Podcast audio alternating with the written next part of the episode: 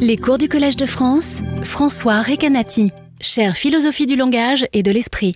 Le cours de la dernière fois s'intitulait Dire je. C'était bien normal pour un cours euh, sur la première personne. Et, et celui de cette semaine a pour titre Je et le moi. Et c'est le début d'une transition vers euh, le sujet du moi que je vais traiter. Les deux prochaines séances euh, seront centrées sur le, sur le cogito cartésien. Donc là, c'est vraiment du moi qu'il est question. Donc le jeu, euh, ce que j'ai dit la dernière fois, c'est euh, j'ai présenté les conceptions qui sont vraiment dominantes dans la réflexion contemporaine sur ce qu'on appelle les indexicaux, ces mots comme je, qui ont la particularité qu'ils renvoient à quelque chose qui dépend du contexte d'énonciation. Et donc j'ai j'ai détaillé un peu ces, conceptions contemporaines en présentant notamment les, les idées de, quelques chercheurs fondamentaux dans ce domaine. Et, tout, tourne autour de l'idée que la référence du, mot je, c'est-à-dire euh, ce que le mot désigne quand il est employé, la personne que le mot désigne, euh, ce que le mot désigne est, est repéré par rapport au mot lui-même, c'est-à-dire par rapport plus exactement à l'occurrence du mot lui-même. Et fondamental ici est la distinction entre deux façons de concevoir le mot. Euh, c'est une distinction qu'on doit à Peirce. Euh, la distinction entre le mot considéré comme un type, qui est quelque chose d'abstrait, et le mot considéré comme une occurrence, qui est quelque chose de concret. Et euh, j'ai mentionné notamment ce passage où Peirce euh, dit qu'il y a deux façons de compter les mots dans une page. Euh, selon une façon, il y a un seul mot le, parce qu'il y a un seul mot le en français. Et selon une autre façon de compter, dans une page donnée, il va y avoir un certain nombre d'occurrences de ce mot, donc plusieurs fois le mot le, ou plusieurs mots, plusieurs mots le. Mais le mot qui est multiple, c'est le mot comme occurrence, quelque chose de concret qu'on trouve à telle page, à telle, ligne euh, d'un texte donné. Alors que le mot le du français, celui qui est unique, ça, c'est quelque chose de plus abstrait, c'est un type. Et j'ai dit que la relation entre le type et ses occurrences, c'est un peu comme la relation entre une espèce et, les membres de l'espèce. Entre l'espèce, j'ai donné l'exemple ragondin, et puis les ragondins particuliers qui sont membres de cette espèce. Donc on a cette distinction fondamentale entre type et occurrence. Elle est fondamentale pour ces mots, comme les mots, les mots qu'on appelle indexicaux, dont, c'est-à-dire cette famille de mots à laquelle appartient je. C'est fondamental parce que dans le cas de ces mots-là, on a euh, plusieurs niveaux de sens qu'il est essentiel de distinguer. On a le mot type, le mot je, le mot type je, et ce mot, le mot type je, possède une signification linguistique conventionnelle en français. Et la signification conventionnelle, c'est la règle selon laquelle je s'emploie pour se désigner soi-même, en gros. Le locuteur emploie je pour parler de lui-même, quelque chose comme ça. Mais euh, le mot je en tant que type abstrait ne désigne personne en particulier, puisque chacun peut l'employer pour se désigner soi-même. Il n'est pas attribué à telle ou telle personne. Euh, il est simplement associé à ce rôle de locuteur, et à chaque fois que quelqu'un parle, le mot je peut le désigner lui s'il l'emploie. Donc la référence, c'est-à-dire ce que le mot je désigne, n'est pas quelque chose qui est associé ou attribué ou assigné au mot type, mais à l'occurrence du mot. C'est seulement une occurrence particulière de je qui fait référence à un individu particulier. Donc moi, quand j'emploie je, je me désigne moi-même, Rekanati, à ce moment-là, on a une référence parce qu'on a une occurrence particulière du, mot qui est le mot employé par moi dans ma bouche. Donc on a entre le mot, euh, les Anglais dont emploient les c'est l'expression qu'emploie Peirce, la distinction type token, en français on peut traduire ça par type occurrence. Euh, le mot token ou l'occurrence se trouve dans une certaine relation de fait avec l'individu à quoi euh, le mot renvoie, que le mot désigne. En l'occurrence, entre le mot je que je prononce et moi-même, qui suis la personne désignée par ce mot quand je l'énonce, il y a une relation de fait qui est que c'est moi qui l'énonce, ce mot, je le prononce. Le mot concret, je le prononce, et par le fait de le prononcer, je fais que ce mot me désigne moi-même en vertu de la règle conventionnelle qui est associée au mot type qui est que pour toute occurrence du mot je, le mot je désigne la personne qui prononce cette occurrence. Donc en fait, le mot type, en vertu de sa signification conventionnelle, il n'est pas associé directement au référent, à la personne dont on parle, comme est un nom propre qui est associé directement à une certaine personne, Non, le mot je en tant que type est associé par sa signification conventionnelle à cette relation factuelle toujours la même qui doit exister entre une occurrence donnée du mot et la personne que cette occurrence désigne. donc ce schéma résume bien euh, ce qui se passe avec le mot je en particulier et les indexicaux de façon plus générale. Et euh, euh, ce schéma est inspiré de Peirce pour l'essentiel, parce que Peirce fait valoir que ces mots sont des symboles, parce qu'ils ont une signification conventionnelle, mais ils sont indexicaux parce que ce qu'ils désignent dépend d'une relation de fait entre euh, le signe et son objet, euh, comme on a dans le cas de la fumée qui est signe du feu, parce qu'il y a une relation de fait entre la fumée et le feu, ou euh, j'ai mentionné aussi l'exemple des pleurs et de la souffrance. Les pleurs expriment la souffrance parce qu'il y a une relation de fait entre la souffrance et les pleurs que, la souffrance entraîne. Donc, le, propre des, des, index, comme dit Peirce, des indices de cette catégorie de signes, c'est que le signe signifie en vertu d'une relation de fait entre lui et son objet. Le propre des symboles, c'est que les symboles signifient en vertu d'une convention arbitraire. Et ce qu'il nous dit, c'est que ces mots-là sont des symboles indexicaux, ils ont une signification conventionnelle, qui est arbitraire comme toute signification conventionnelle, le mot pourrait signifier autre chose évidemment, euh, ils ont une signification conventionnelle, mais cette signification conventionnelle renvoie à cette relation factuelle qu'il va y avoir entre l'occurrence du mot et la référence, de sorte que chaque occurrence est un index, puisqu'il y a cette relation de fait avec la, avec la chose signifiée ou la chose désignée. Mais le mot type lui-même est un symbole. Et cette idée qu'on a ces deux niveaux de sens, la signification conventionnelle du type et puis euh, la référence de l'occurrence, l'occurrence qui désigne quelqu'un de particulier, correspond aussi à ce qu'on trouve dans les théories plus récentes, comme chez David Kaplan, avec ces deux niveaux de sens des indexicaux, qu'il appelle le caractère et le contenu, et ça correspond à peu près à, peu près à ça. Les indexicaux, comme, euh, qui fonctionnent de cette façon-là, exploitent évidemment, et je l'ai dit, cette propriété euh, de la communication ordinaire, qui est la communication en face à face. Vous, il y a plusieurs personnes qui. Euh, je n'ai plus là le tableau de Renoir illustrant la conversation, mais la conversation, c'est deux personnes qui sont normalement face à face, ou en tout cas proches l'une de l'autre, qui se, qui se perçoivent mutuellement et qui échangent les tours de parole. Euh, dans une situation d'interlocution de ce genre, euh, ce que Kaplan appelle le contexte d'énonciation, savoir la, scène énonciative où il y a une personne qui parle, l'autre qui écoute, en un certain lieu, à un certain moment, euh, c'est quelque chose qui est mutuellement connu des deux protagonistes. Les protagonistes sont dans la scène, ils la connaissent, ils savent, ils savent très bien qui ils sont, ils savent, ils savent quand ils sont et où ils sont. Et cette connaissance du contexte d'énonciation, cette connaissance de la scène énonciative, est ce qui permet aux indexicaux de fonctionner. Ce qu'on sait simplement par le fait de connaître le français, on sait à propos de je que je désigne la personne qui parle.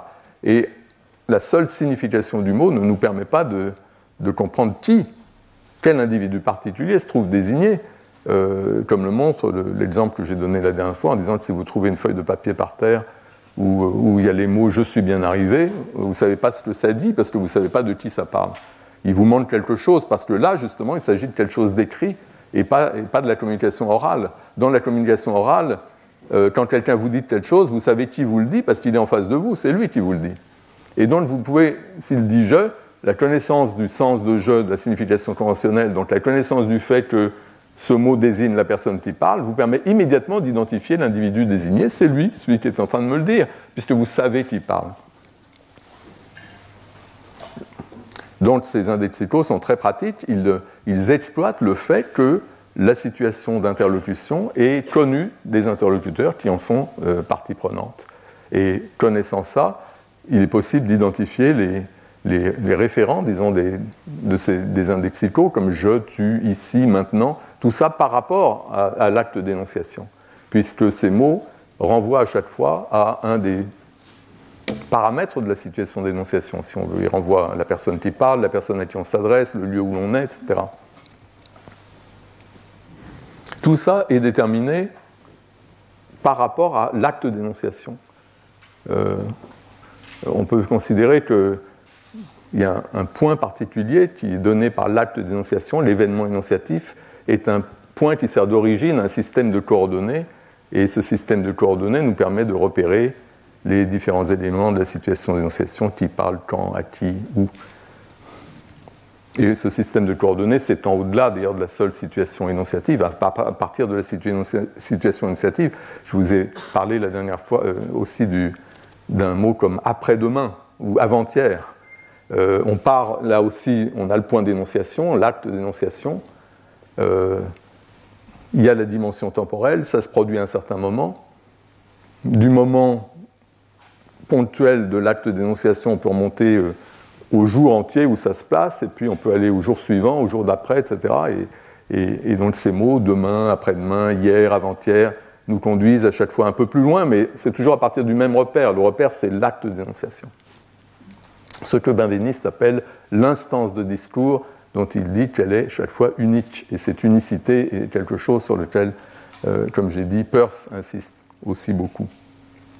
Alors cette perspective que que j'ai appelé la dernière fois logocentrique, en, détournant une expression de Jacques Derrida. Ce que je veux dire par logocentrique, c'est que ce sont les mots qui servent de repère par rapport auxquels on va, identifier ce dont on, les choses dont on parle. Euh, cette perspective logocentrique, l'idée que ce sont les mots, l'acte de dénonciation des mots, les mots comme occurrence qui servent de repère, euh, c'est une idée qui est très très ancrée dans cette tradition contemporaine de la réflexion sur l'indexicalité, sur ces mots. Et j'ai mentionné comme euh, euh, auteurs fondamentaux, parmi un certain nombre d'autres, il y a une demi-douzaine d'auteurs fondamentaux, mais j'ai mis l'accent sur Benveniste, donc mon prédécesseur, si je puis dire, en ce lieu, et puis Hans Reichenbach, euh, et j'ai souligné la dernière fois à quel point euh, leurs idées convergent. C'est même frappant à quel point ils disent vraiment la même chose. Il y a chez Reichenbach l'idée de token réflexivité. C'est l'idée que la signification d'un indexical comme je, la règle d'emploi, fait référence à l'occurrence en disant je désigne la personne qui prononce cette occurrence. Donc il y a une réflexion du type le type, la signification du type réfléchit, euh, dit-il, l'occurrence, fait, référence à l'occurrence d'une façon réflexive. Le mot fait référence à lui-même. À ceci près c'est le mot type qui fait référence à son occurrence. Et comme le dit Benveniste, le mot euh, fait référence à l'instance de discours, à l'acte de parole au sein duquel il est prononcé, et il en désigne le locuteur, il en désigne l'agent. Donc au niveau du mot type, on a cette euh, une signification qui est une règle qui fait le même référence, qui nous parle de l'occurrence et qui nous dit regardez l'occurrence et par rapport à l'occurrence du mot, vous allez pouvoir repérer, identifier le référent. Donc cette idée de token réflexivité, euh, token, Reichenbach nomme ça token réflexivité, c'est vraiment l'idée du schéma que je vous présentais tout à l'heure. Et euh, Benveniste nous dit euh, les mêmes choses dans ses propres termes, dans ses propres termes, à ceci près, comme je l'ai souligné la dernière fois, parfois il emploie des mots euh, qui en français sonnent un peu barbares, il nous parle de mots réflexifs de l'instance de discours, et on a vraiment l'impression qu'il nous, que c'est du Reichenbach.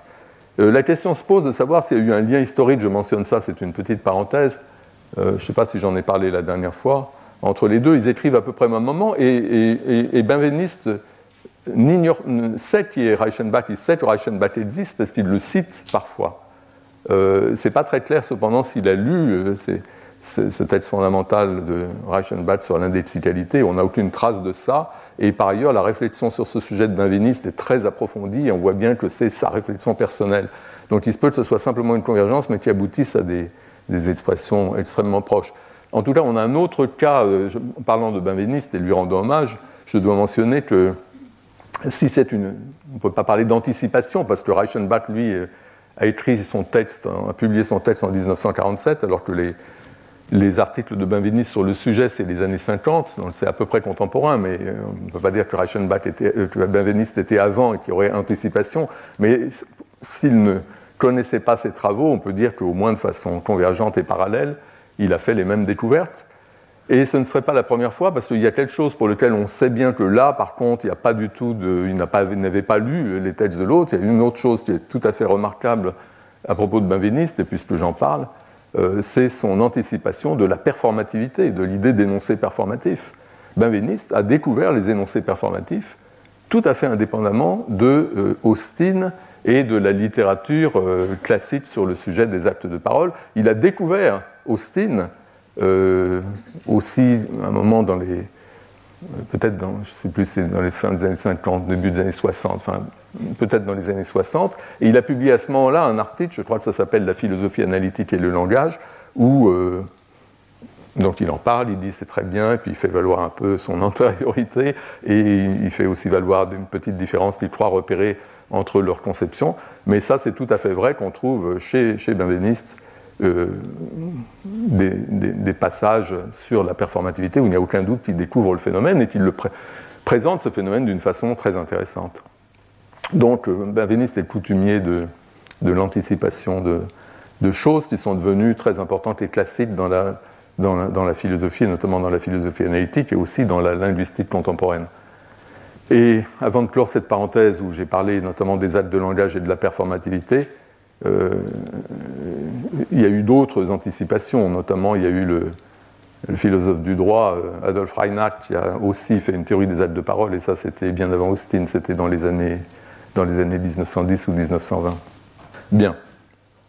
Donc cette approche logocentrique qui est propre à Benveniste, Reichenbach, mais aussi euh, Kaplan, Peirce, et en fait les auteurs contemporains, tout le monde est d'accord pour dire que l'indexicalité nous force à reconnaître que les occurrences des mots jouent un rôle dans la parole et dans la compréhension de la parole, qu'il y a beaucoup de choses qu'on doit comprendre par rapport à l'occurrence, donc il faut que on doit se représenter l'acte de parole quand on comprend un énoncé, puisque c'est par rapport à l'acte de parole que beaucoup de choses vont être déterminées.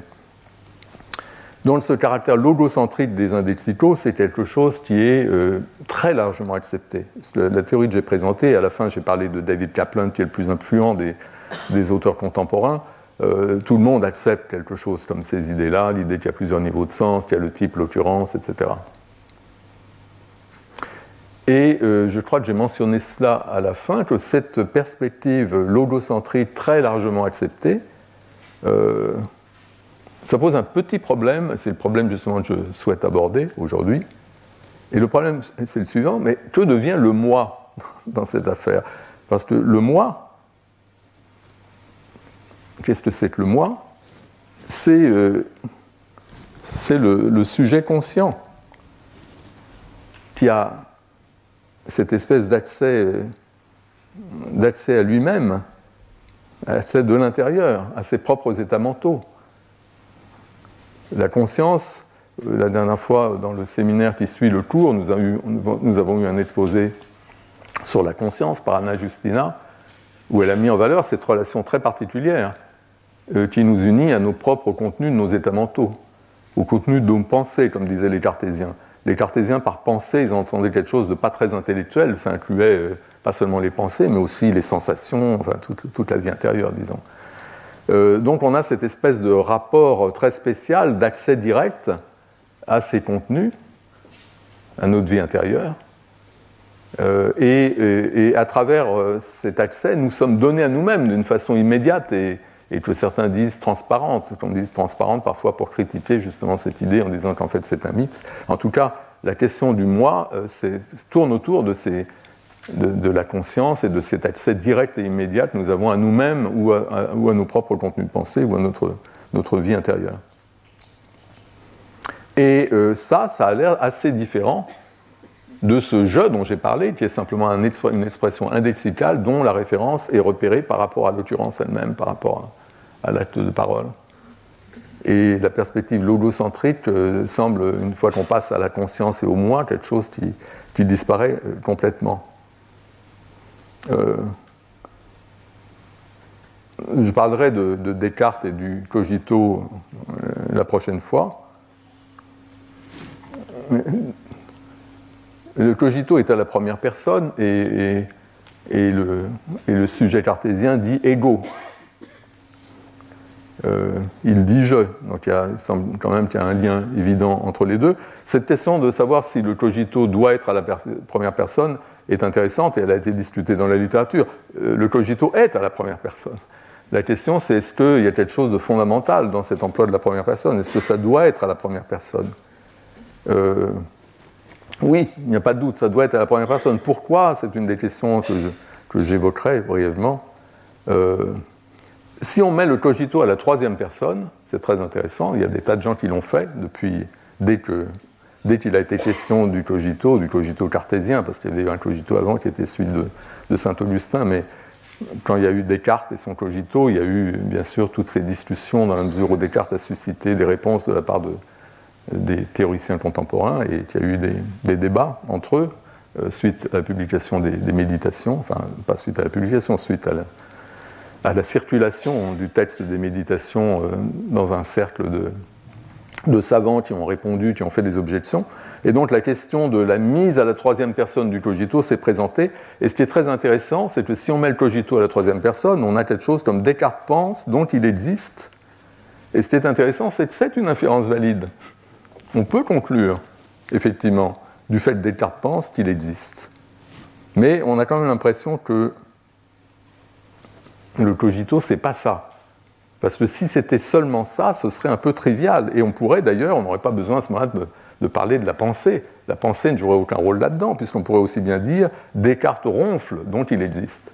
C'est vrai que pour ronfler, il faut être, de même que pour penser, il faut être. Pour penser, il faut être, c'est cette, prémisse dont il est question dans les débats entre Descartes et ses, commentateurs.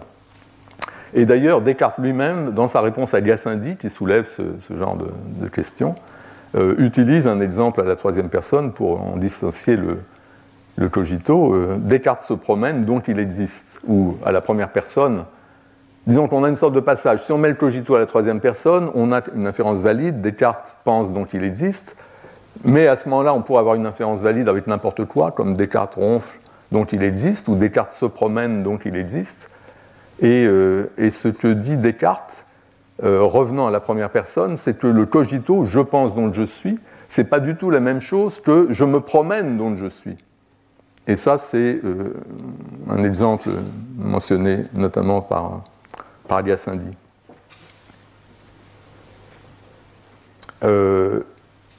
N'importe quel verbe ne fait pas l'affaire, il faut que ce soit pensé. Et ceci est en rapport avec le fait que ça doit être la première personne et pas la troisième. Mais bon, je reviendrai sur sur la question du cogito dès la semaine prochaine. Et, je passerai, je ferai deux séances en fait sur le, sur le cogito. En tout cas, on voit bien que le cogito et la réflexion sur le moi, sur le soi, sur la conscience, euh, ça nous emmène assez loin de, du mot je, des, tokens réflexifs ou des indexicaux, de leur fonctionnement euh, et notamment de cette stratégie logocentrique qui s'est imposée pour l'analyse des indexicaux du langage. Et donc on a une sorte de paradoxe parce que cette théorie logocentrique ou token réflexif de je, selon laquelle je, désigne la personne qui dit je, la personne qui parle, comme dit Benveniste, est ego qui dit ego, bah, ça c'est une théorie qui est acceptée par tous. Mais l'ego cartésien, dont l'existence en tant qu'être pensant se révèle à lui-même de façon indubitable dans chaque acte de pensée, ça, ça paraît quelque chose de très différent. Et pourtant, les deux doivent bien être étroitement liés, parce que ego, dans les deux cas, c'est ego, si vous voulez. Je, le moi, c'est la même chose. Le moi, c'est une sorte de déclinaison du je.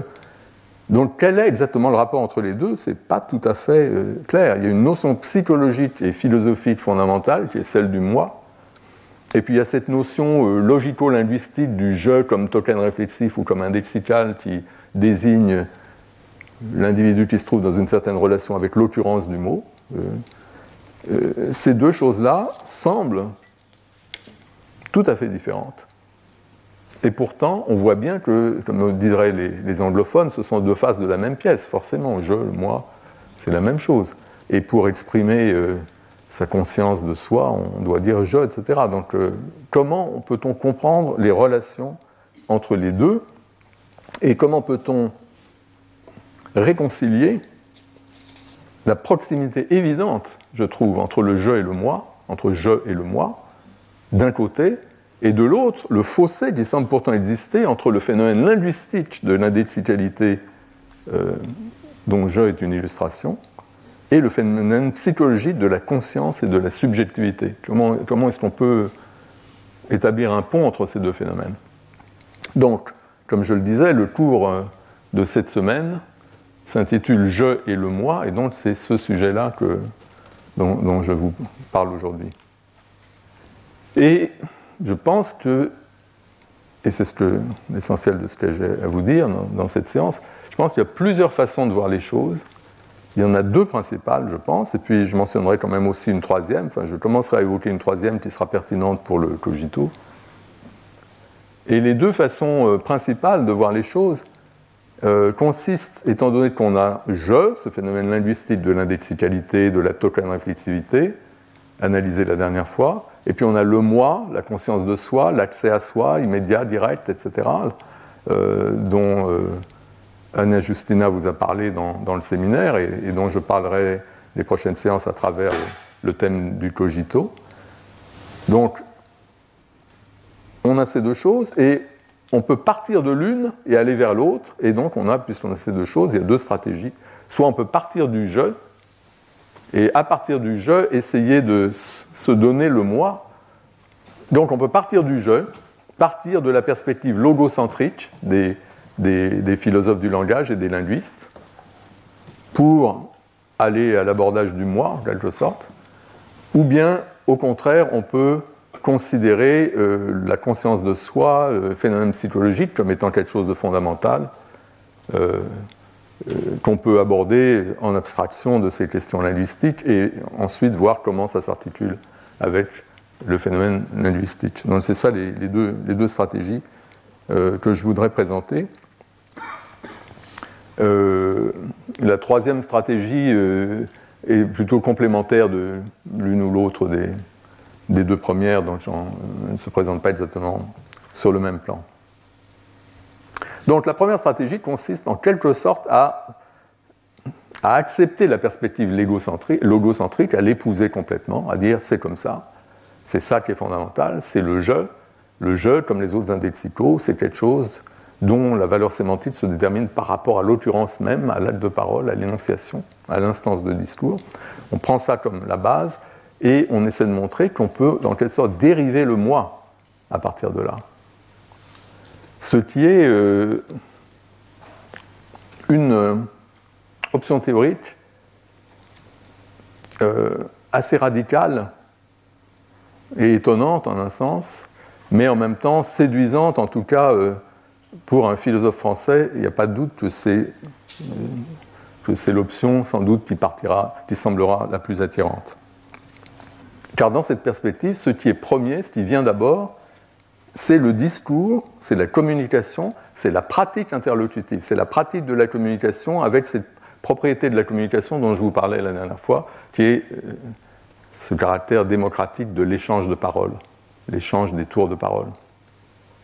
Euh, il se trouve qu'il y a eu des tentatives d'enraciner la notion de sujet, mais la notion politique de sujet, dans cette pratique interlocutive dont je viens de dire qu'elle est démocratique, puisque chacun est un égal, chacun à tour de rôle devient, je, devient celui qui parle, devient le sujet, le, locuteur.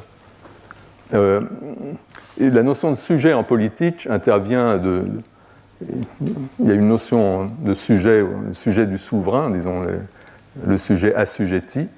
Euh, c'est une notion de sujet, mais c'est pas. Il y a aussi la notion de sujet libre, et ça, c'est le citoyen.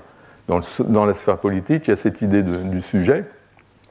Et il y a eu des, tentatives pour enraciner cette notion de sujet dans la pratique de la communication. C'est ce que j'essaie d'évoquer en, soulignant le caractère démocratique de l'échange de paroles ordinaires où chacun est égal et, prend, la parole à son tour.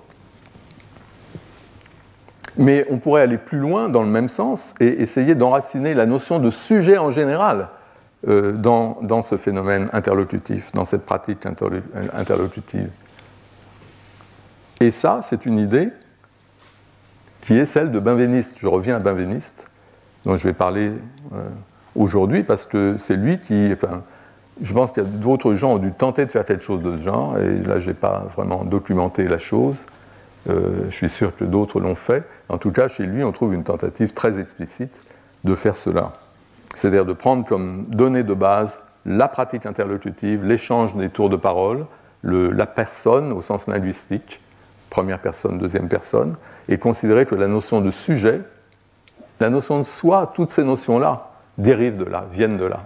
Ils viennent, de cette pratique du discours, qui est donc la chose première. Alors il écrit C'est en s'identifiant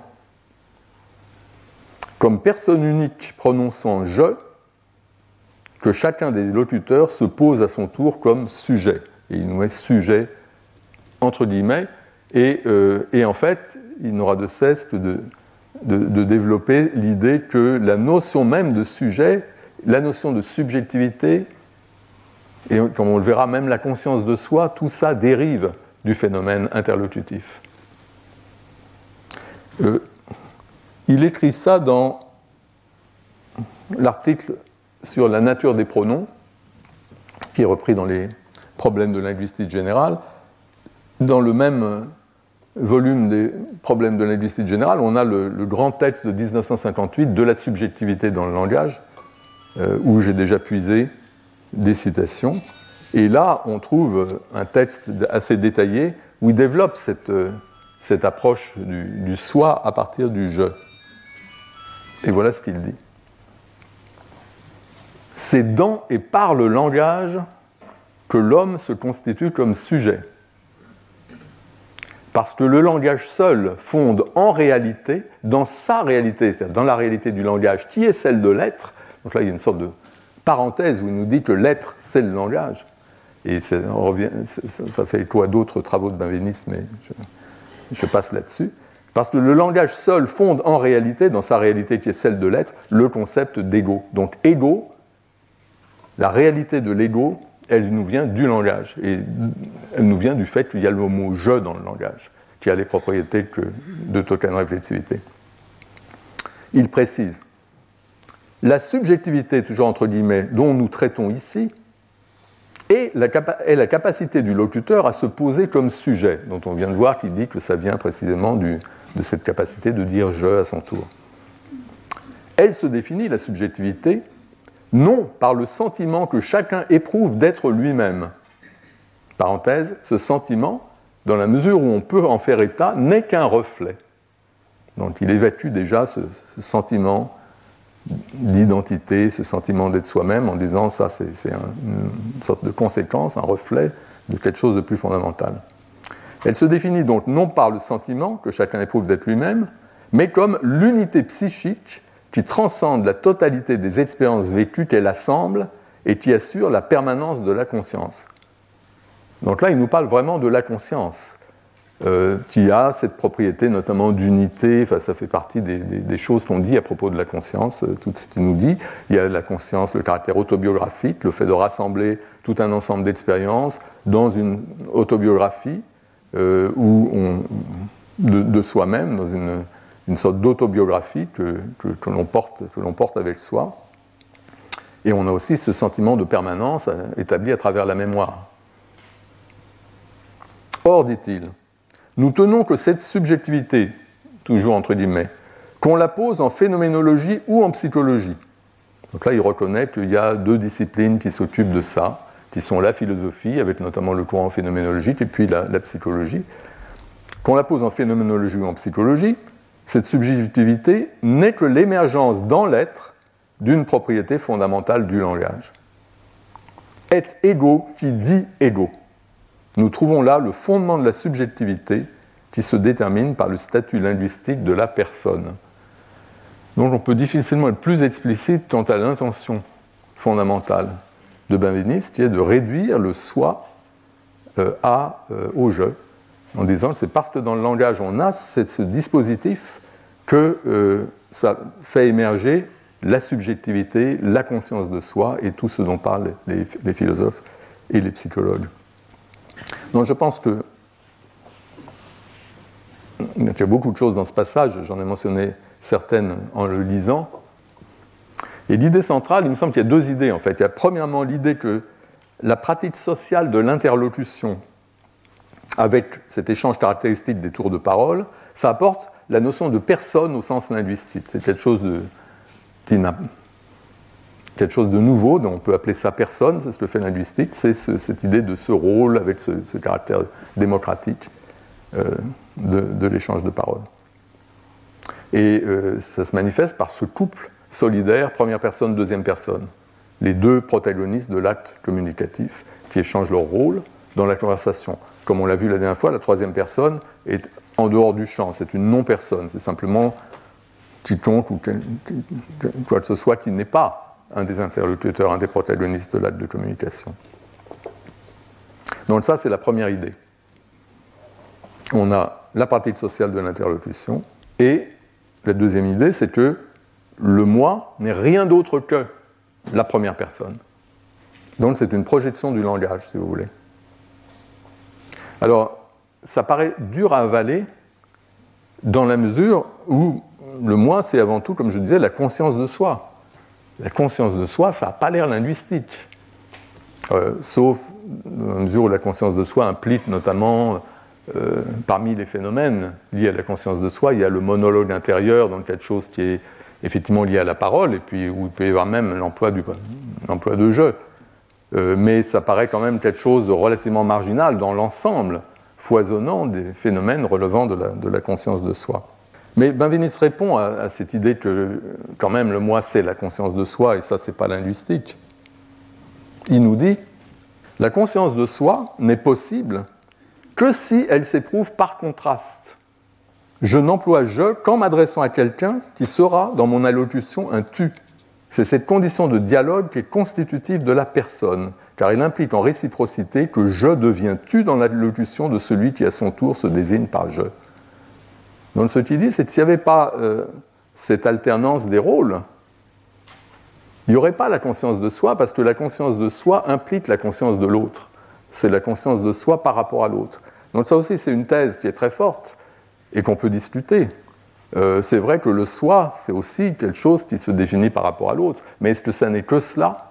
Est-ce qu'on ne pourrait pas avoir le soi, la conscience de soi, indépendamment de, indépendamment de l'autre C'est une question qui se pose. En tout cas, pour Benveniste, non. Pour Benveniste, il y a le soi, c'est quelque chose d'essentiellement contrastif.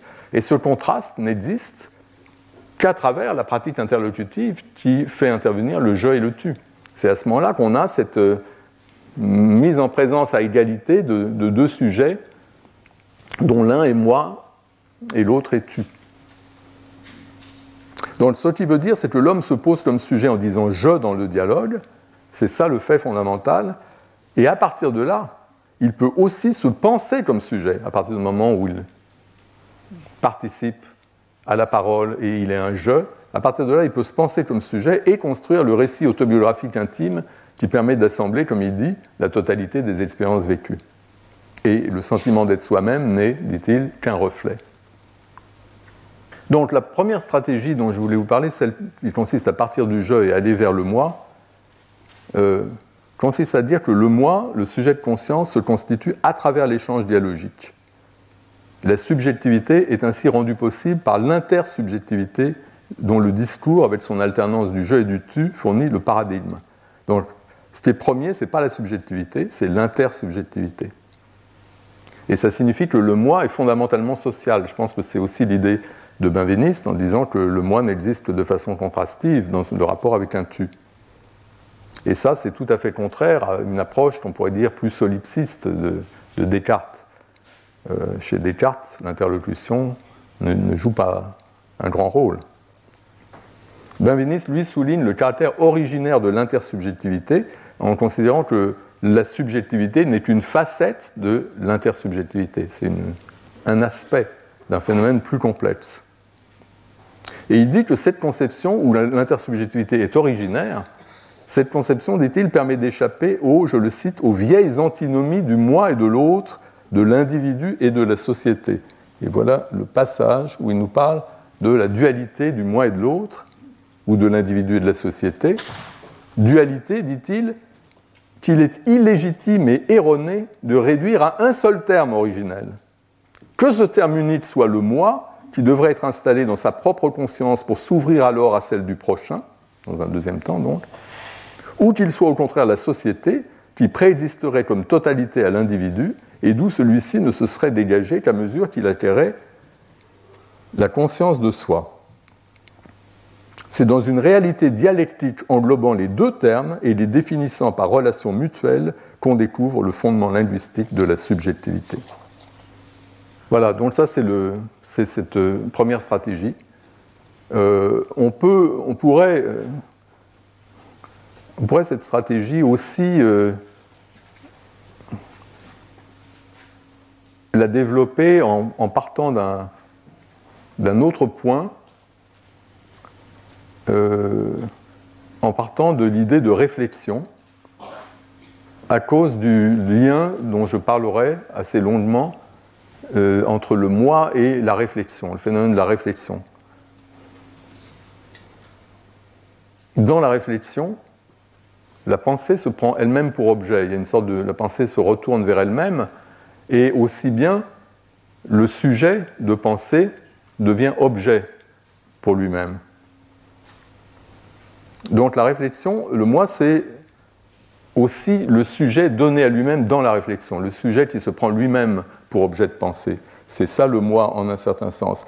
Et on trouve ici le vieil adage, le connais-toi toi-même, notice et automne, l'idée de se connaître soi-même, c'est ça qu'on a dans la réflexion. Alors bien entendu, il y a aussi une conscience de soi qui n'est pas réflexive. On a parlé. Euh, donc il y a aussi une conscience de soi qu'on appelle pré-réflexive. C'est une expression de Sartre. C'est quelque chose de, très important et j'en parlerai, euh, parlerai euh, tout à fait à la fin du cours. mais je réserve ça pour plus tard. Donc en tout cas, le, le moi, ça semble quelque chose qui est donné dans la réflexion quand le sujet, le je, se prend lui-même pour objet. Or, selon Platon, c'est une idée euh, bien connue, Platon nous dit que la pensée réfléchie, c'est le dialogue de l'âme avec elle-même. La réflexion, c'est quelque chose d'essentiellement dialogique. C'est comme le sujet se parle à lui-même. Et, donc, la réflexion, ainsi comprise, présuppose la structure du discours avec son intersubjectivité caractéristique.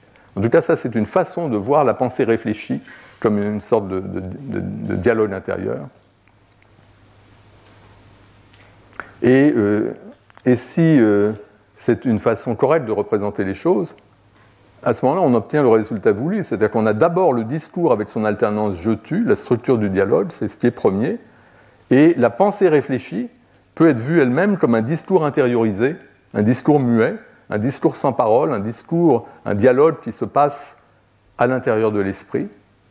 Et le moi est le produit de cette réflexion, le produit de cette activité euh, dialogique intériorisée, disons. Donc ça, c'est une autre façon peut-être d'aboutir à cette idée que, que ce qui est premier, c'est la pratique interlocutive, et le moi est un, quelque chose qui émerge de cela. Donc ce ne sont que des pistes, euh, tout cela, et pour donner de la substance et de la crédibilité à cette option, il faudrait évidemment aller beaucoup plus loin dans l'argumentation, discuter beaucoup plus les détails. Alors peut-être certains théoriciens l'ont-ils fait, c'est ce que je signalais, il y a des, échos dans la philosophie allemande, il y a des auteurs comme Vygotsky qui seraient peut-être pertinents, il faudrait voir un peu euh, les gens qui auraient voulu explorer ces pistes-là. Mais euh, ce n'est pas moi ce que je vais faire. Moi, je vais maintenant passer à l'autre, façon de voir, euh, qui est beaucoup plus classique. L'autre façon de voir, donc, prend le moi comme point de départ, considère qu'il y a une réalité psychologique de la conscience de soi, c'est quelque chose qui existe. On part de là et on essaie de voir comment on va pouvoir rejoindre le jeu.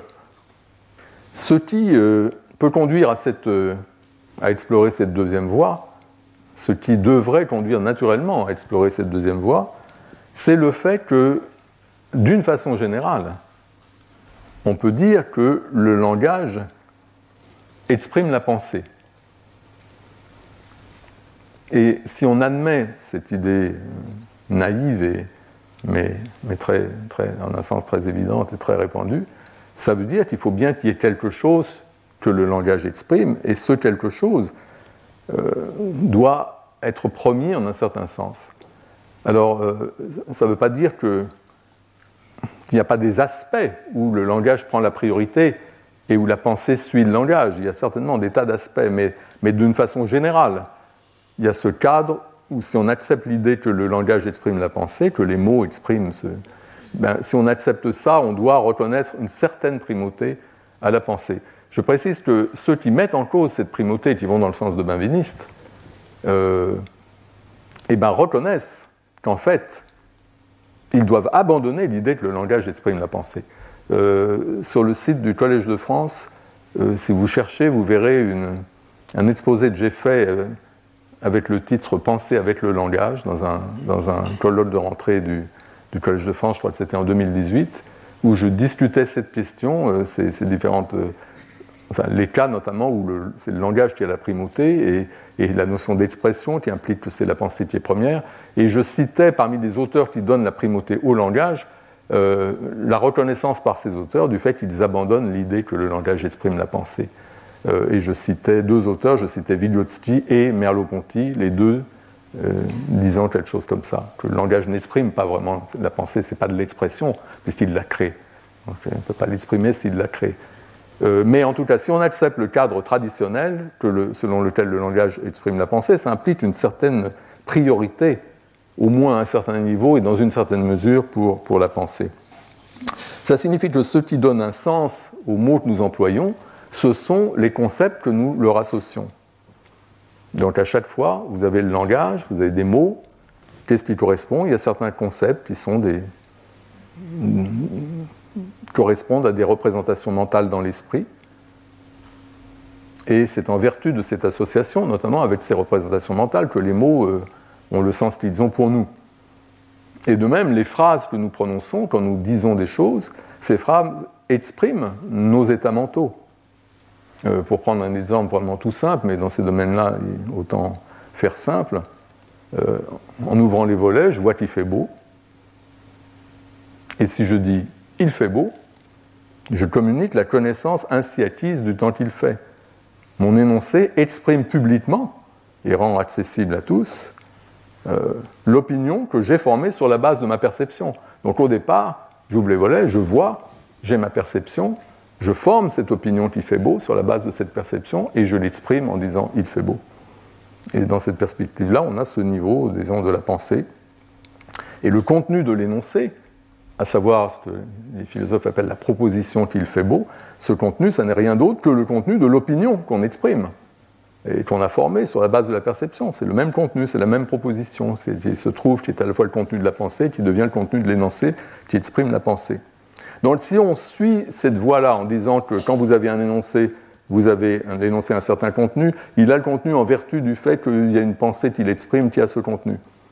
Euh, ça, d'ailleurs, petite parenthèse, il y a des gens qui, insistent beaucoup, notamment dans la tradition de Grice, sur le fait que, euh, que le sens le contenu des mots que nous prononçons dépend des intentions communicatives, de nos intentions communicatives, car les mots sont extrêmement ambigus, sous-déterminés, comme on l'a vu, il y a les indexicaux, etc.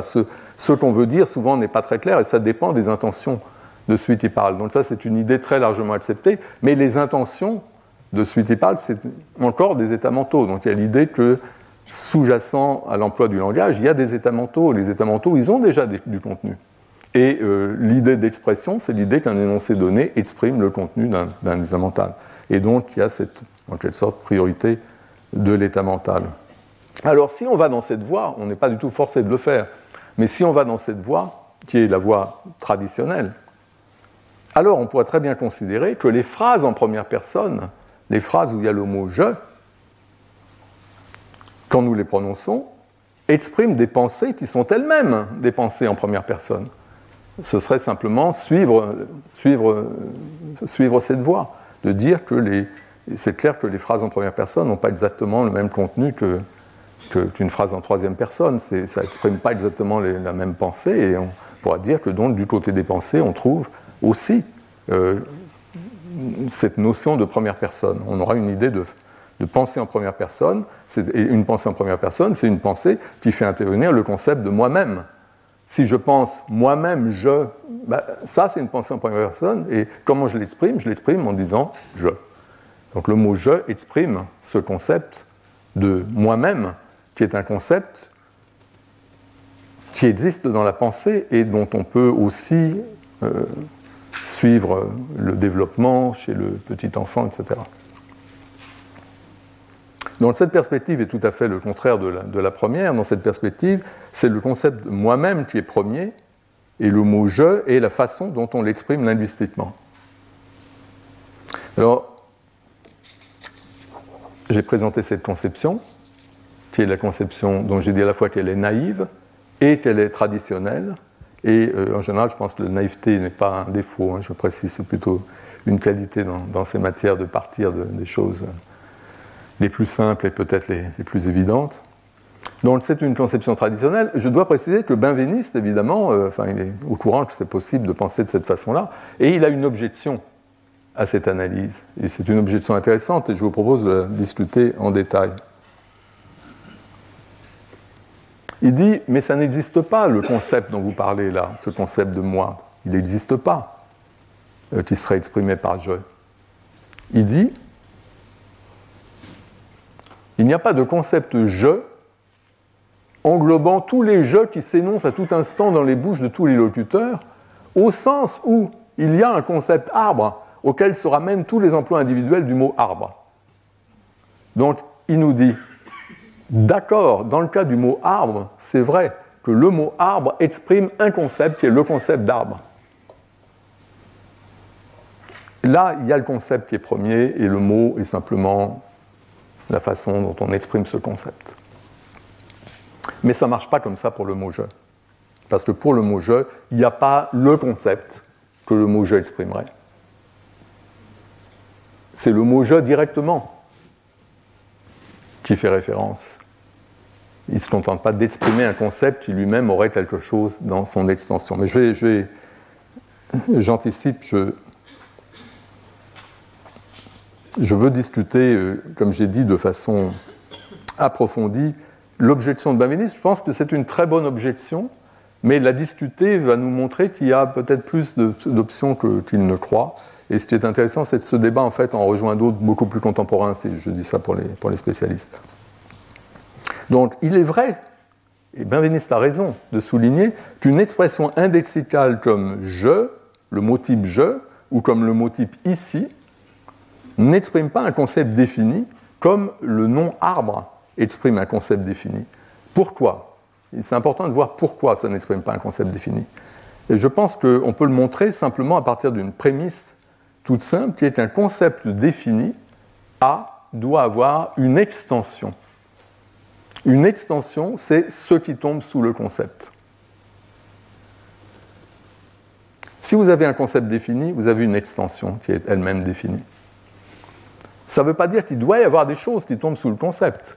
On a un concept comme le concept de licorne, dont j'ai parlé il y a quelques années dans mon cours. Il n'y a rien qui tombe sous le concept de licorne. Il n'y a pas de licorne. Mais ça n'empêche pas que c'est un concept défini qui a une extension définie. L'extension définie, c'est zéro. Il n'y en a pas. Mais c'est une extension qui est définie. Euh, sous le concept d'arbre, c'est un concept défini, tout ce qui est arbre tombe sous le concept. Alors il peut y avoir des cas un peu litigieux, est-ce que c'est un arbre, est-ce que c'est pas un arbre, ça je, fais abstraction de ça. Il y a quand même un concept défini parce qu'on a un concept sous lequel il y a une extension qui est l'ensemble des arbres. J'accepte aussi, c'est quelque chose que tout le monde n'accepte pas, euh, ce qu'on appelle des concepts singuliers. Quand je dis tout le monde n'accepte pas ça, c'est parce qu'il y a beaucoup de gens qui n'emploient le mot concept que si l'extension est en principe multiple, ou virtuellement au moins multiple. Euh, mais il y a des concepts singuliers, c'est-à-dire qu'ils n'ont dans leur extension qu'un objet unique, non pas de façon contingente, mais aussi de façon nécessaire. Par exemple, euh, le premier homme à avoir marché sur la Lune, on peut considérer que c'est un concept, euh, et que, qui a une extension, mais là c'est un concept singulier qui a un, objet unique dans son extension. Peut-être que la Lune, enfin bon, le concept de lune n'est pas un concept singulier, parce que des lunes, il peut y avoir euh, toutes sortes de lunes, pour, puisque c'est une notion relative. Mais bon, oublions. En tout cas, je voudrais distinguer les concepts généraux, qui ont, en principe peuvent avoir plusieurs choses dans leur extension. Par exemple, le concept de cosmonaute. Tous les cosmonautes entrent dans l'extension du concept de cosmonaute. Le concept, inclut dans l'extension toute personne qui est cosmonaute. Et, euh, et, un concept singulier comme le premier homme à avoir marché sur la Lune.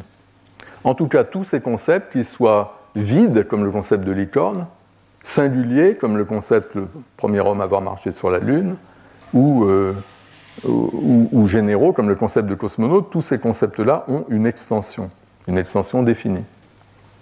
Mais maintenant, on prend un concept indexical, pas le concept d'arbre, mais le concept de cet arbre. Le concept de cet arbre, c'est un concept singulier qui se rapporte à cet arbre. Cependant, l'expression que je viens d'employer, cet arbre, avec cette expression, j'ai exprimé ce concept singulier, qui est la façon dont je me représente l'arbre quand je le regarde. Je pense cet arbre est très beau. Donc il y a dans ma pensée une certaine représentation, un certain concept qui se rapporte à cet arbre.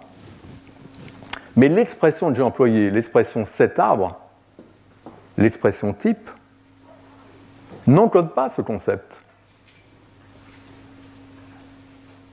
Elle ne l'encode pas de façon conventionnelle. Et ce qui est important, c'est qu'il n'y a pas un concept unique qu'exprime l'expression cet arbre à chaque fois qu'elle est employée. Pourquoi? Parce que moi, quand je, dis cet arbre en regardant l'arbre en question, ma pensée se rapporte à, à cet arbre-ci, pas à un autre.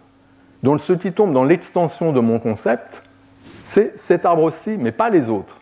C'est très différent du concept arbre. Le concept d'arbre, il a dans son extension tous les arbres. Mais le concept cet arbre se rapporte à un arbre particulier. Quand moi je dis cet arbre est très beau, je fais référence à cet arbre aussi, et c'est cet arbre aussi qui tombe dans l'extension de mon concept.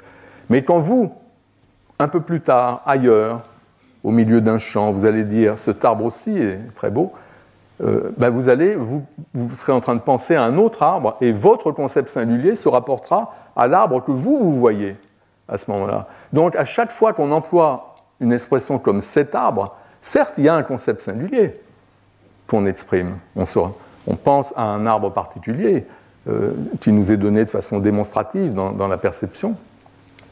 Mais à chaque emploi, c'est un arbre différent. Donc à chaque emploi, c'est une extension différente, au moins virtuellement.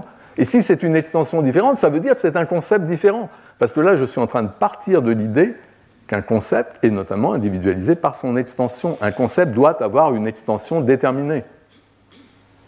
Si vous changez le concept, si vous changez l'extension, vous changez le concept. S'il n'y a pas d'extension déterminée, il n'y a pas de concept. Donc une expression comme cet arbre, tout comme le mot type je qui ne désigne personne en particulier, une expression comme cet arbre, l'expression type cet arbre ne se rapporte à aucun arbre en particulier et, n'exprime aucun concept particulier. Mais une occurrence de l'expression cet arbre, utilisée par une certaine personne dans une certaine situation de perception, cette occurrence-là va exprimer un concept singulier dans l'esprit de cette personne, et ce concept va avoir dans son extension l'arbre que cette personne est en train de regarder. Mais une autre personne qui va employer l'expression un peu plus tard, la même expression, exprimera un autre concept singulier se rapportant à un autre arbre. Donc c'est vrai qu'il y a une différence entre un mot comme arbre, qui est associé en tant que mot type conventionnellement au concept d'arbre, au concept général d'arbre, toujours le même concept. Benveniste a raison, si je reviens à sa citation, il y a un concept arbre auquel se ramènent tous les emplois individuels du mot arbre. À chaque fois qu'on emploie le mot arbre, on exprime le concept d'arbre, toujours le même. C'est toujours le même concept qui est associé au mot arbre. Mais là, je ne suis pas en train de parler du mot arbre, je suis en train de parler de l'expression cet arbre. Si le mot arbre exprime le concept d'arbre, l'expression complète cet arbre, elle, exprime mon concept singulier de l'arbre que je suis en train de regarder. Et ce concept singulier-là, il n'est pas exprimé par l'expression type cet arbre, puisque la même expression type cet arbre dans la bouche de quelqu'un d'autre exprimera un autre concept singulier se rapportant à un autre arbre.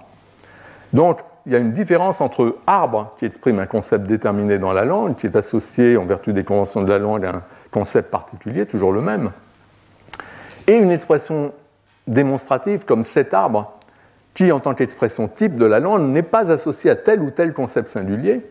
Donc Benveniste a raison là-dessus. Mais ça n'empêche pas que je soutiens, et, là contre lui, que l'expression est quand même associée quand je l'emploie. Quand je suis dans un contexte et que je l'emploie, mon occurrence de cet arbre, alors, exprime un concept singulier, qui est mon concept de l'arbre que je suis en train de regarder. Simplement, il faut admettre que ce concept n'est pas encodé par l'expression type, de même que je n'encode pas, ne désigne pas une personne particulière, ce n'est pas un nom propre. Je désigne, quand quelqu'un parle et qu'il dit je, ça le désigne lui-même, mais c'est l'occurrence qui le désigne lui-même. Le mot type ne désigne personne. De même, le mot type, l'expression type cet arbre, euh, ne se rapporte à aucun arbre particulier et n'exprime aucun concept singulier particulier. C'est une occurrence de l'expression cet arbre qui désigne un arbre particulier et qui exprime un concept singulier, le concept singulier de la personne qui perçoit l'arbre dont il parle.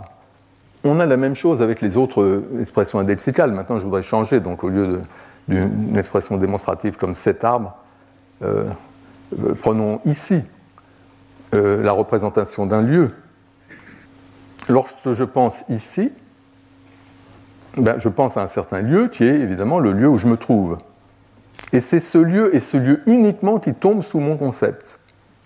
Donc ici, quand je dis ici, quand je dis par exemple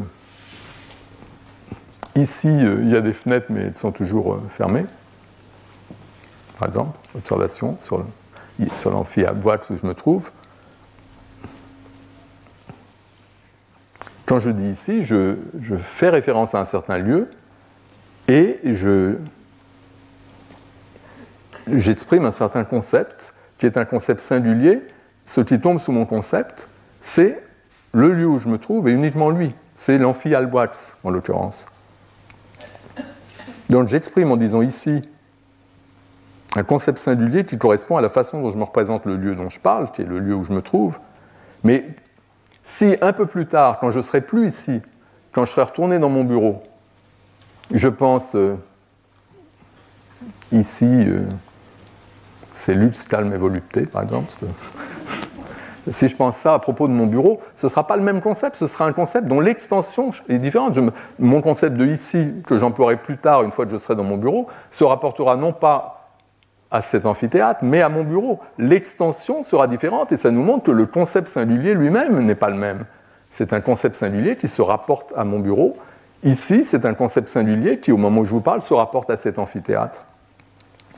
On a des concepts singuliers différents d'une occurrence à l'autre, et c'est nécessaire de dire ça dans la mesure où l'extension change. On sait très bien que quand je dis ici, je parle du lieu où je me trouve, mais pas d'un autre lieu. Et le mot ici n'exprime pas un concept qui, comme dit Benveniste, rassemblerait tous les lieux où on peut se trouver et penser ici, c'est-à-dire tous les lieux du monde. Non. Euh, ce qui se passe avec ces mots, c'est simplement que ils expriment bien des concepts, mais les concepts qu'ils expriment dépendent du contexte, dépendent de l'occurrence. À chaque fois qu'on les emploie, on a un concept nouveau, car c'est un concept qui est euh, qui n'est accessible qu'à travers le fait, par exemple, qu'on occupe le lieu en question. On ne peut penser à un lieu comme ici, on ne peut penser à un lieu sous le concept d'ici, que si on occupe le lieu en question. Donc dès que je quitte le lieu, l'amphi Alboite, je ne peux plus penser à ce lieu comme ici. Je dois y penser comme peut-être l'amphi Alboite. Euh, si vous voulez, on pourrait utiliser une terminologie qui vient d'un. Christopher Pickott, c'est un philosophe qui a été invité ici euh, par ma chère il y a peut-être deux, ou trois ans, a pas très longtemps. Euh, et il a une, une notation pour des concepts comme ceux qu'on exprime avec les indexicaux, comme ici. Euh, ce qu'il y a sur l'écran, ici, c'est la représentation de deux concepts distincts, deux concepts singuliers distincts, du même type, du type ici, du type euh, correspondant à, à, ces concepts qu'on exprime avec le mot ici. Le premier, c'est le concept ici, Alboix. C'est un concept qu'on ne peut former, déployer, que quand on se trouve dans l'amphi-Alboix, c'est à ce moment-là on peut penser à l'amphi-Alboix comme ici, et le concept singulier qu'on déploie, c'est un concept portant sur un certain lieu, un lieu déterminé, l'amphi-Alboix. Et euh, le concept ici, mon bureau, c'est un autre concept que je peux déployer seulement quand je, me trouve dans mon bureau, et à ce moment-là, je peux penser à mon bureau comme ici. C'est pas le même concept, même si c'est un concept du même genre, utilisent les mêmes ressources, disons, euh, mentales. On a une sorte de capacité à former des concepts ici, qui se portent à chaque fois sur le lieu où l'on se trouve, mais cette capacité, euh, à chaque fois qu'on la déploie, c'est un concept nouveau. C'est-à-dire qu'on réinitialise en quelque sorte le concept à chaque fois. Ce n'est pas le même concept. Quand je pense ici, maintenant je vous dis ici, euh, il y a des fenêtres, mais mais, mais on ne les voit jamais ouvertes. Euh, je vous dis ça. Ensuite, je quitte cette pièce, je vais dans mon bureau et je dis ici quelque chose. C'est pas le même concept, c'est le même mot. C'est le même mot ici qui a la même signification linguistique, certes. Et ces deux concepts du même type, ces deux concepts de type ici, si vous voulez, si on classifie les concepts en les mettant dans des familles, mais ce n'est pas le même concept singulier, comme le montre le fait que l'extension du concept a changé. Le premier concept se rapporte à l'amphi le second se rapporte à mon bureau. Donc pour résumer, le mot type ici n'est pas associé à un concept défini, contrairement au mot arbre qui est associé à un concept défini. Un concept défini n'émerge que relativement à un contexte où le sujet qui déploie le concept se trouve en un lieu précis auquel il se rapporte en disant ici. Seules les occurrences particulières du mot ici expriment un concept défini, un concept qui varie d'occurrence en occurrence en fonction du contexte et du lieu où se trouve le sujet.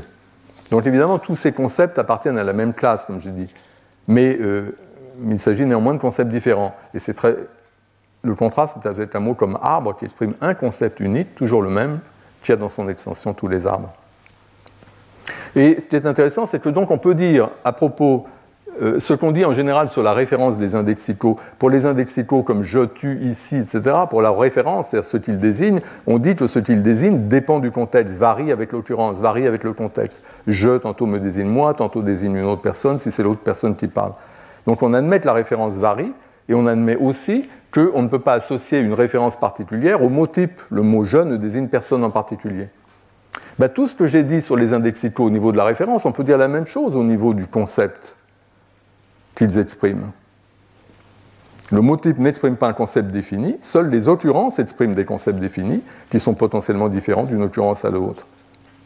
Et de ce fait, il n'est pas nécessaire de nier, comme le fait Benveniste, que les expressions indexicales expriment des concepts. Donc il n'est pas nécessaire de nier que je exprime le concept moi-même. Il suffit de dire que seules les occurrences concrètes de ces expressions expriment des concepts. Donc le, mot type je n'exprime pas, Benveniste a raison, le mot type je n'exprime pas un concept, contrairement au mot arbre. Mot type arbre qui exprime le concept d'arbre. Mot type je n'exprime pas de concept, il a raison. Ça ne veut pas dire pour autant que quand on emploie le mot je, une occurrence du mot je n'exprime pas de concept. On peut dire oui, quand vous employez je, vous exprimez votre concept de vous-même. Alors, comme il est déjà tard, je vais tout de suite passer à l'idée que l'idée de Frege une citation bien connue de Frege qui, à propos de je, nous dit quelque chose comme ce que je viens de vous dire à propos de, des concepts indexicaux euh, comme ici se rapportant à l'endroit où je me trouve ou, cet arbre se rapportant à l'arbre que je vois. Euh, ce qui nous dit euh, Frege, c'est que, c'est que le concept de soi, donc lui il admet qu'il y a un concept, un concept de soi-même, et il fait remarquer que c'est un concept différent pour chaque personne puisque pour chaque personne, son concept de soi le représente lui-même, se rapporte à lui-même. L'individu qui tombe dans l'extension de mon concept moi-même, c'est moi, et uniquement moi. Mon concept de moi-même ne vous inclut pas vous dans, son extension. Donc j'ai mon propre concept singulier de moi-même, et vous avez le vôtre. Et c'est ce que nous dit euh, dans le passage en question. Chacun est donné à soi-même d'une manière particulière et originelle, comme il n'est donné à personne d'autre. Si le docteur Lauben pense qu'il a été blessé, s'il pense j'ai été blessé, il s'appuiera vraisemblablement sur la manière originelle dont il est donné à lui-même, et seul le docteur Lauben peut saisir la pensée ainsi déterminée. Donc il y a cette idée qu'il y a ces concepts singuliers dont l'extension est déterminée, mais euh, les expressions indexicales nous servent, comme je, nous servent à exprimer ces concepts-là, mais à chaque fois que quelqu'un utilise l'expression indexicale, ça va être un concept différent, de même que ça va être un référent différent. L'extension va être différente, le concept va être différent, et le concept n'est exprimé que par une occurrence donnée, pas par le mot type, puisqu'il n'y a pas moyen, comme dit Mavenis, de collecter euh, tous ces concepts différents. Ce sont des concepts différents, c'est le même mot qui peut servir à chaque fois à les, exprimer. Alors on pourrait utiliser la notation de, de Peacock ici. Euh, on a ce type de concept, de concept de soi. Euh, quand moi je dis je, j'exprime mon concept de moi-même, qui n'est pas le même que le vôtre, et seul moi suis dans l'extension de mon propre concept, c'est à moi-même que je, que je fais référence, c'est moi-même que je pense. euh, quand Lauben pense à lui-même, quand il pense je, eh ben, il déploie son propre concept singulier sur lui-même, son propre concept de soi. Euh, et encore une fois, ça n'est pas le même. C'est le même mot, cependant, mais le concept est différent. Alors, la question se pose évidemment de savoir ce que c'est qu'un concept de soi. Et je voudrais en dire un, mot rapide en m'appuyant sur euh, Certains d'entre vous reconnaissent peut-être cette image qui est servée à l'affiche d'un de mes cours sur les dossiers mentaux. J'ai donné deux années de cours sur les dossiers mentaux. En général, j'utilise cette idée de dossier mental pour euh, éclairer ce que sont les concepts. C'est une, sorte de métaphore très utile quand on pense à un concept. Qu'est-ce que c'est que le concept d'arbre? Notre concept d'arbre, ben, on peut penser euh, qu'un concept d'arbre, c'est simplement un dossier mental comme on a une sorte d'encyclopédie mentale, on a des dossiers, on a un dossier arbre, et là, tout ce que vous savez sur les arbres, vous le mettez là-dedans. Toutes vos représentations d'arbres, ce n'est pas forcément des choses linguistiques ou conceptuelles, ça peut être sensoriel, vous mettez euh, tout ce que vous, toutes vos connaissances sur les arbres. Donc, un dossier mental où on stocke les informations dont on dispose concernant le référent du concept. Alors si on voit les, concepts de cette façon-là, qu'est-ce que c'est que le concept de soi-même, le concept ego? Bah, Ce sera tout simplement un dossier mental où chacun d'entre nous met tout ce qu'il sait de lui-même, toutes ses connaissances sur lui-même.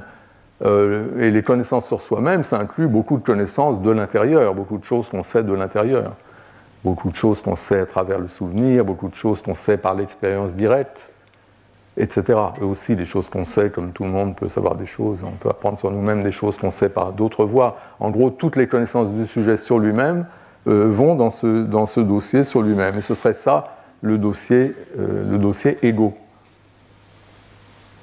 Et donc chacun d'entre nous a cette, euh, ce dispositif. Mais on individualise le concept, pas seulement par le dispositif abstrait, mais par son application et, le fait que l'application particulière dans un cas particulier donne au concept une extension, se rapporte le concept à un individu particulier. Donc mon concept de moi-même se rapporte à moi-même à travers notamment tous ces canaux informationnels qui me permettent d'obtenir des informations sur moi-même, notamment de l'intérieur, et qui viennent nourrir mon concept. Et, vous, vous avez un autre concept qui a un autre concept de vous-même qui, qui a les mêmes propriétés générales, mais qui se rapporte à vous-même et qui n'est pas le même concept. Bon, en supposant en supposant que, le concept ego soit un, tel dossier mental, la question qui se pose est celle de savoir comment s'y articule le je. Parce que là, euh, j'ai appliqué la, deuxième stratégie dont je vous parlais. On parle, du, soi. on, on, fait cette théorie qu'il y a parmi les dispositifs mentaux qu'on peut utiliser, notamment les, il y a un, type de dossier mental spécifique où on met les informations, on stocke les informations qu'on a sur nous-mêmes, et ce dossier mental fait référence à nous-mêmes. Et quand nous pensons à nous-mêmes, nous activons ce dossier mental. En supposant donc qu'on a cette façon d'appréhender ce que c'est que le concept de soi, en première analyse, disons, se pose maintenant le problème du pont vers le, vers le je avec ses propriétés token réflexives. Et la question qui se pose est celle de savoir s'il faut abandonner l'idée que, je est régi par une règle token réflexive et désigne celui qui parle, le locuteur, celui qui dit je. Comme j'ai dit, cette théorie de je est une théorie qui est extrêmement bien enracinée euh, dans la réflexion des philosophes et des linguistes sur les indexicaux. Donc on n'a pas envie de l'abandonner. Euh, on n'a pas envie de l'abandonner au profit d'une théorie qui nous dirait non, euh, le mot je, en fait, bah, on ne peut pas dire que le mot je exprime le concept de soi, parce que Benveniste a raison, il n'y a pas le concept de soi, ça, ça n'existe pas. Il y a plein de concepts de soi. Chacun d'entre nous avons un concept de nous-mêmes. Et on a donc une classe, et on peut dire des choses en général sur cette classe, ce type de concept. On peut dire c'est un dossier mental qui, pour chacun, sert à stocker les informations qu'il a à son sujet et qui est nourri par certains, modes d'acquisition de l'information, y compris des façons d'acquérir l'information de l'intérieur. On peut dire ça. Euh, c'est une caractérisation générale qu'on peut donner des concepts de soi, mais il n'y a pas un concept de soi unique que le mot je exprime, comme le mot arbre exprime un concept unique qui est le concept d'arbre. Et sur ce point, Benveniste a raison. Euh, le désaccord avec Benveniste tient simplement au fait que Benveniste semble dire que puisqu'il n'y a pas ce concept de soi, comme il y a un concept d'arbre, du tout, le mot je n'exprime pas du tout de concept de soi. Euh, le mot je, il y a simplement cette règle de référence, il fait référence à, soi-même et c'est tout. Euh, il n'y a rien de plus à dire. Euh, je fais une parenthèse pour les gens qui s'y connaissent en disant que le débat entre Perry et Evans sur les concepts indexicaux, et notamment l'idée que la distinction sens-référence de Frege s'applique ou non aux indexicaux, euh, il me semble que c'est un peu le même débat euh, que, le débat aujourd'hui entre, entre, Benveniste et la position que, je défends. Mais je, referme, cette parenthèse. Euh, donc on n'a pas envie d'abandonner la théorie totale réflexive du jeu. D'un autre côté, ce que nous dit Benveniste, c'est qu'il n'y a pas de concept exprimé par je. Je nous sert simplement à faire référence à nous-mêmes. Et il y a cette pratique interlocutive et le concept de soi peut émerger de cette pratique comme quelque chose de secondaire, mais il n'y a pas à la base de concept que nous exprimions quand nous disons je. La position que j'ai essayé de, défendre en suivant la deuxième voie consiste à dire que même si on admet que le mot je comme mot type n'encode aucun concept, il n'y a donc pas le concept de soi qui exprimerait le mot je, comme il y a le concept d'arbre qui exprime le mot arbre. Cependant, quand nous employons le mot je, nous exprimons notre concept de nous-mêmes, notre dossier mental, c'est ça qui se trouve associé à notre emploi du mot je. Quand je dis je, j'active en quelque sorte ce dossier mental. C'est pareil que dans le cas de cet arbre. Quand je suis dans une relation perceptive avec un arbre particulier et que je pense cet arbre est beau, eh bien, il y a un certain dossier mental qui est fondé sur la perception de l'arbre, qui est un dossier temporaire lié à cet épisode perceptif. Euh, que je déploie pour me représenter l'arbre en question. Et ça, c'est mon concept singulier. Et ce n'est pas le même que le concept singulier que je pourrais former euh, un peu plus tard en voyant un autre arbre et en pensant cet arbre. C'est la même expression linguistique. L'expression linguistique, cet arbre n'encode pas le concept singulier que j'exprime. Le concept singulier que j'exprime est tributaire de la situation où je suis, notamment de ma relation particulière à l'objet. Dans le cas de l'arbre, le fait que je sois en train de le percevoir. Mais il y a quand même un concept qui est exprimé dans la parole, quand j'emploie le mot, au niveau de l'occurrence. Euh, on a cette distinction type-occurrence au niveau du mot. Le mot type ne fait pas référence à quiconque, dans le cas de je, mais quand je l'emploie, il fait référence à quelqu'un moi-même. De même, le mot type je n'exprime, n'encode aucun concept, il n'y a pas le concept de soi que le mot type je exprimerait ou encoderait, mais quand j'emploie le mot je, j'exprime quand même mon concept. Et mon concept, c'est ce euh, dossier mental. Alors comment est-ce qu'on peut penser la sémantique du mot je si on accepte cette idée-là? Ben, On n'est pas forcé d'abandonner l'idée que, que je est régi par une règle token réflexive et désigne celui qui parle. On peut reformuler cette règle d'une façon équivalente en disant simplement qu'avec le mot je, le locuteur, donc celui qui parle, se désigne lui-même on, emploie le mot ici pour désigner le lieu où on se trouve, et de même, on emploie le mot je pour se désigner soi-même, tout simplement. Ça, c'est la règle token réflexive. Donc, lorsqu'il souhaite dire quelque chose de lui-même, le locuteur emploie je. C'est normal, puisque c'est la règle pour euh, dire quelque chose sur soi-même, on emploie je. Mais dans ce cas, quand vous voulez dire quelque chose sur vous-même, quand la pensée que vous voulez exprimer est une pensée sur vous-même, ben, c'est une pensée sur vous-même, c'est une pensée en première personne c'est une pensée qui fait intervenir votre concept de vous-même, votre concept égo. Et pour employer euh, cette pensée, vous employez le mot je, parce que le mot je, c'est précisément, son rôle, c'est précisément de vous désigner vous-même. Donc on peut parfaitement admettre que quand nous disons je, nous exprimons une certaine pensée qui est une pensée en première personne, c'est-à-dire qui est une pensée qui déploie, fait intervenir ce concept de moi-même qu'on peut analyser comme un, dossier mental où l'on met les informations sur soi-même. On peut admettre ça tout en admettant que le mot qu'on utilise, le mot je qu'on utilise à cette fin pour exprimer cette pensée, se caractérise simplement par cette règle token réflexive selon laquelle on emploie le mot je pour se désigner soi-même. Bien, euh, je vois arriver la conférencière qui doit nous parler dans dans un instant euh, dans le séminaire, dans la deuxième séance du séminaire, et donc je m'arrête là pour faire la pause et je vous remercie.